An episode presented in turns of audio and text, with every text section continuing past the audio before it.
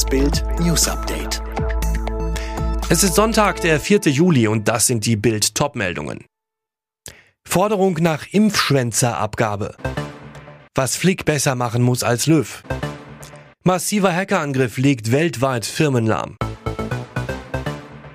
Geduld und Glück waren bislang gefragt, um einen Impftermin zu ergattern. Schlangen bildeten sich bei Impfaktionen, die Kritik war laut. Hausärzte stöhnten und Impfstoff war eigentlich immer zu knapp. Und jetzt?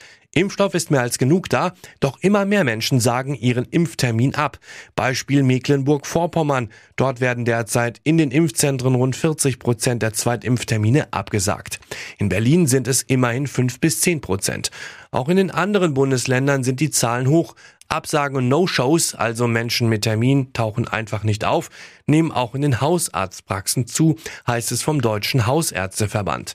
Mario Chaya, Präsident des Berliner Roten Kreuzes, wirbt jetzt dafür, Impfterminschwänzer zur Kasse zu bitten. Wer etwa seinen Termin für die Zweitimpfung in einem der Impfzentren ohne Absage verstreichen lässt, könne mit einer Strafzahlung von 25 bis 30 Euro belegt werden, schlug Chaya im Interview mit dem RBB vor. Am 1. August tritt Hansi Flick offiziell sein neues Amt als Bundestrainer an. Bild nennt sieben Dinge, die er besser machen muss als sein Vorgänger Jogi Löw, um Deutschland endlich wieder zu einer echten Fußballmacht zu machen. Erstens größere Stadionpräsenz. Nur bei Bayern gegen Dortmund war Löw vor der Corona-Krise immer im Stadion. Sonst war er öfter mal in Freiburg zu sehen, weil es vor seiner Haustür liegt.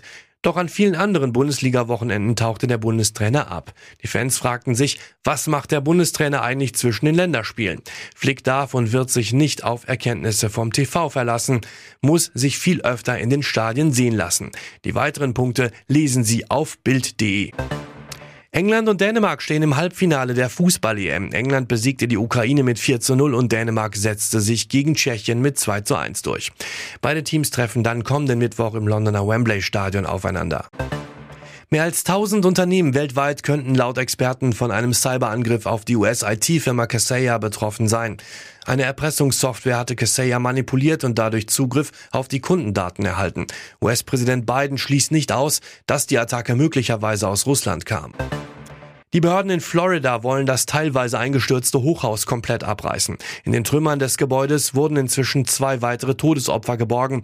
Die Zahl der Toten steigt damit auf 24. 124 Menschen werden weiterhin vermisst.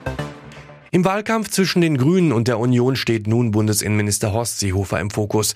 Britta Hasselmann von den Grünen sagte dem Redaktionsnetzwerk Deutschland, Bundesminister Seehofer gefiel sich als Heimatminister beim Ankündigen, aber wenn es konkret wurde, fehlte es an Substanz.